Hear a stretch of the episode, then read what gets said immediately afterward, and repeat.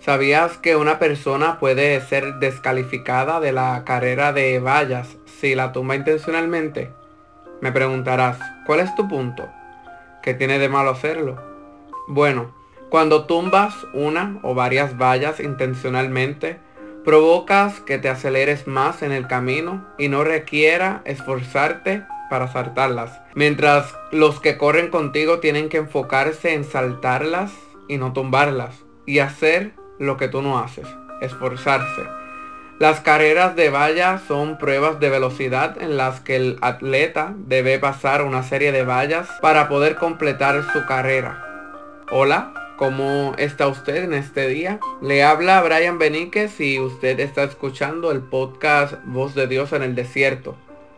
En la carrera diaria de nuestras vidas nos encontramos con vallas donde pensamos que nos va a atrasar Comenzamos a tumbarlas intencionalmente para no tener que esforzarnos mucho.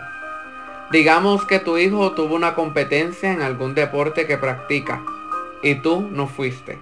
Cuando llegas a tu casa lo encuentras molesto contigo, porque no simplemente no estuviste ahí presente, sino que también perdió el partido. Para no esforzarte en brincar la valla, simplemente entras, te das un baño y te acuestas a dormir.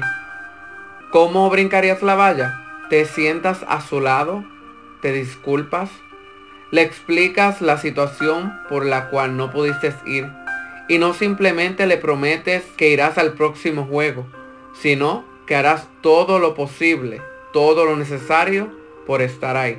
Otro ejemplo, uno bíblico y muy conocido. David, Betsabé y Urias. ¿Te suena familiar? Observemos en segundas de Samuel capítulo 11 versículos 1 al 4 en la versión Biblia Kadosh israelita mesiánica que dice de la siguiente manera. En la primavera, en el tiempo que los reyes salen a la guerra, David mandó a Joab a salir, a sus sirvientes que estaban con él y a todo Israel. Y ellos hicieron destrozo de los hijos de Amón y pusieron asedio en Rabá. Pero David se quedó en Jerusalén. Una vez, después de su siesta de la tarde, David se levantó de su cama y fue a dar una caminata por la azotea del palacio del rey. Desde la azotea, él vio una mujer bañándose, quien era muy bonita. David hizo averiguaciones sobre la mujer y se le fue dicho que ella era Bathsheba, la hija de Liam, la esposa de Uriah, Elití. David envió mensajeros a buscarla y ella vino a él. Y él fue a la cama con ella, pues ella había sido purificada de su inmundicia. Luego ella regresó a su casa. Ahora en el versículo 5 nos narra que Betsabé le mandó a decir a David que estaba embarazada. David no quería saltar la valla, así que la tumbó luego de no tener buenos resultados con el plan que deseaba realizar, mandó a Urias a la guerra en una posición que el rey sabía que él iba a morir y de esta manera obtuvo el resultado que deseaba. Como comenté al comienzo, hay consecuencias de estos actos. ¿Qué consecuencia tendrá el primer ejemplo si no se corrige su error? Su hijo le tendrá rencor a su padre y no le tendrá respeto porque lo verá como un hombre que no cumple su palabra. ¿Qué le sucedió a David? Observemos la primera oración del versículo 18 de Segundas de Samuel, capítulo 12. Al séptimo día, el niño murió.